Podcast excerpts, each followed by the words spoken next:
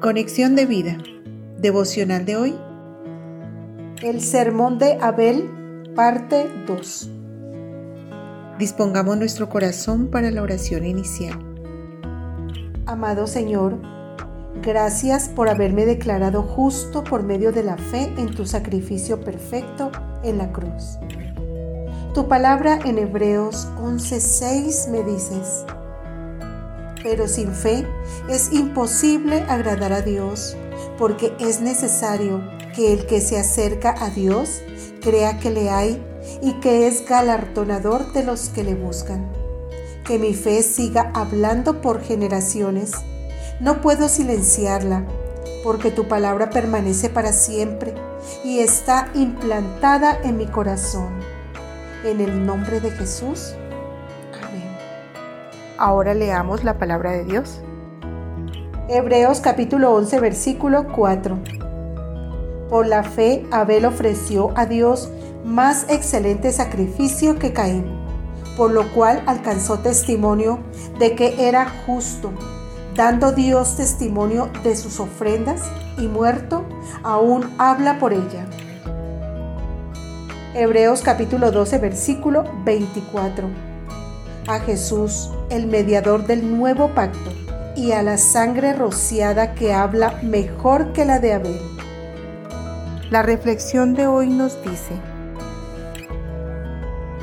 ayer se nos enseñaba que la fe verdadera se acerca a Dios mediante el sacrificio correcto, Jesucristo. Hoy la fe de Abel nos enseña que Dios declara justo a todo aquel que se acerca a Él confiando en la ofrenda que Él proveyó. Hebreos 11:4 nos dice también, por lo cual alcanzó testimonio de que era justo. Abel fue justificado por presentar la ofrenda que Dios le pidió, en ese entonces un sacrificio de sangre de un animal muerto sobre el altar. Ahora somos justificados por la fe en la ofrenda que Cristo presentó por nosotros, su propia vida. Romanos 5 del 1 al 2. Justificados pues por la fe, tenemos paz para con Dios por medio de nuestro Señor Jesucristo, por quien también tenemos entrada por la fe a esta gracia en la cual estamos firmes y nos gloriamos en la esperanza de la gloria de Dios es por medio de nuestro Señor Jesucristo, no por medio de nuestras obras, que somos justos. Ser justificados significa que Dios toma nuestra maldad y nuestras transgresiones y las quita de nosotros y nos vuelve a traer a una relación de justicia con Él, porque tomó nuestros pecados y los puso sobre Cristo, y ante Él somos declarados personas justas por medio de Jesucristo.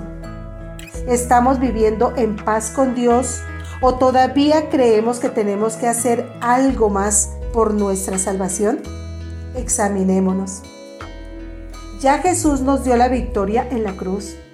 Recordemos Romanos 5.9 que dice, pues mucho más estando ya justificados en su sangre, por él seremos salvos de la ira. Hebreos 11:4 en su parte B dice, dando Dios testimonio de sus ofrendas y muerto, aún habla por ella.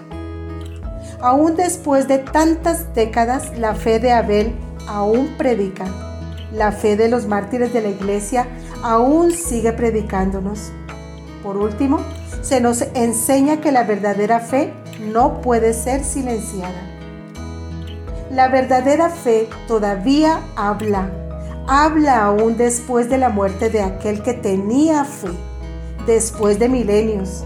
El testimonio de Abel todavía nos enseña y hoy el sermón de Abel nos predica creer en Cristo, el sacrificio perfecto.